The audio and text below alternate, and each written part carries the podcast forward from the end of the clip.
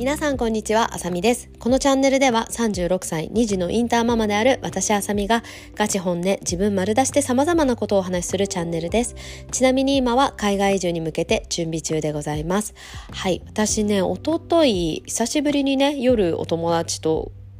ご飯を食べに行ったんですね。で、そのお友達の一人が、まあ、会社経営してる子で、もう一人が、まあ、自営業で、まあ、自分一人であの仕事をされてる方なんですよ。なのでね、結構その子たちと集まると、まあ、お仕事の話するんだけど、改めてね、その経営者の方の話を聞いてて、本当に改めて人を雇うっていうのは大変だなっていうことを思いましたね。はい、で私ももう2年以上前になるんですけど会社を経営していたので、まあ、その時にね何が一番やっぱ大変だったかっていうと人を雇ってその人をマネージメントしていくっていうことだったんですよね。そうだからまあその私の友達はもう多分10年ぐらい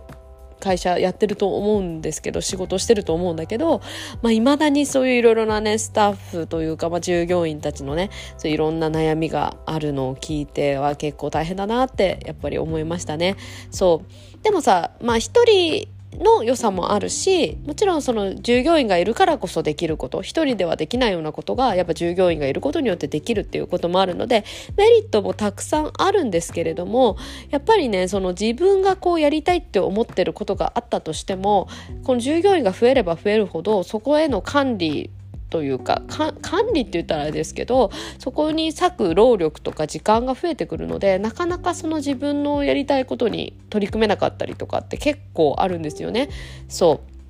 うでなのでなんかその私の友達はやっぱこれからちょっと徐々にそういう従業員を減らしていってなるべく自分のやりたいことにフォーカスできる環境にしていきたいっていうふうに言っていました。なのでねまああの本当にどっちがいい悪いとかじゃないんだけどまあそういうふうに減らしていってこうちょっとあのなんて言うんだろうな人は最小限にして、まあ、なるべくそれでうまくやっていく。うまく回していく会社をっていうのもすごくあのいい取り組みだと思うし取り組み方だと思うしもちろんどんどんどんどんね従業員を増やしてどんどん会社として大きくしていくっていうのもそれはそれでねすごい素敵なことだなっていうふうに私は思うんですけれども私もやっぱり従業員をそう雇って会社をやってきたからといってもまあ最高で15人ぐらいなんですけど私が雇ったのは。でもそれでも結構大変だったんですねなので私ももし次何か自分でやるとか、まあ、会社をやるってなった時は私も同じくこう最小限でねやっていきたいなっていうふうに思いますね。なんか大きいビジネスを今やりたいっていうのはないから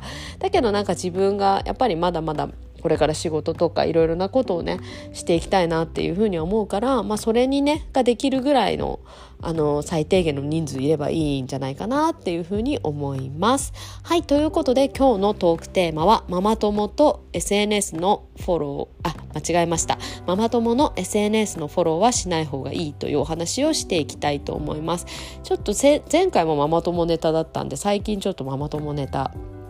続いているんですけれどもそう SNS ね結構ママ友とねあのちょっとこう親しくなっていくと SNS でつながっていったりとかすることありますよねそう私も結構こうママ友、まあ、子供つながりでの人たちとね SNS でつながっている人結構いるんですよね。うん、で結構いるんですけれどもでねその結構いる中でそれのうちのね、まあ、23人ぐらいですね23人ぐらいなんか正正直その SNS の投稿が嫌だなってちょっとうん嫌だなって思うような投稿をしてる人がいてですね。いたんですよね。うん、でその一人がね一人は結構特徴的に強いんですね。なんかその SNS で言ってることとかがすごく強い。なんか自分の意見を持っているっていうのはいいんですけれどもうんなんかそれ以上にちょっと強いっていうかうんなんて言うんだろうね。あれ難しいんだけどさ。なんかまあ私はこう思うっていうのを言うのはいいと思うのよ。いいとは思うんだけどなんかちょっとこれはこうやってややるのはダメだとかこれは悪いとかこれが良くないとか結構そういうズバズバちょっときつめなんですよね。でもさ世の中にはさなんかこうそういうふうにしたかったとしてもできない環境にいる人とかいろいろななんだろうね。そう環境もそうだしそうまあ自分のうんまあ、仕事とか、まあ、子供がいるとか夫がどうとかそういうのもいろんなことがあるからさやりたくてもできない人、まあ、お金がない足りないとかねそういろいろあるからやりたくてもできない人本当はそうがそういうふうにした方がいいって分かっててもできないとか、まあ、いろんなことがあったりするじゃん。もしかしたら病気とかねそういうのもあるかもしれないし。だからそういうのがあるからこそなんか何て言うんだろうな私はこういうふうにしますっていうのはいいと思うんだけれどもなんかこういうことしてる人は良くないとかこういうことをするのは何だかっていうのをなんかすごく言いまくるっていうのは私はあんまり好きじゃないんですね。自分がそれに当てはまんなかったと当てはまってなかったとしてもなんかそういうこと言う人自体がなんかあんまりこう好きじゃないんですよね。そうなんかこう自分の意見をすごい押し付けるって言ったらあれですけど、うん、押し付けるような感じの内容を話あの発信してる人ってあんまり好きじゃなくってだからまさにその人はそういう感じだったの。私が好きじゃないようなタイプの意見を言う。あな違う好きじゃないようなタイプというかその好きじゃない内容は別にどっちでもいいんですよ。私がそれに賛成しようが反対しようが別にどっちでもよくって。何て言うんだろうその言い方とか、うん、なんかその文章のなんか雰囲気というか言い方とか、うん、そうですね。そういうのがなんかちょっとこうああこういう感じなんだ。きついなみたいな。そういうふうに私的にには思っちゃったんですね。そうだからなんかその人のやっぱ投稿を見るたび結構なんかちょっと嫌な気持ちになるっていうかっていう感じだったわけ、うん、だから別に普通にね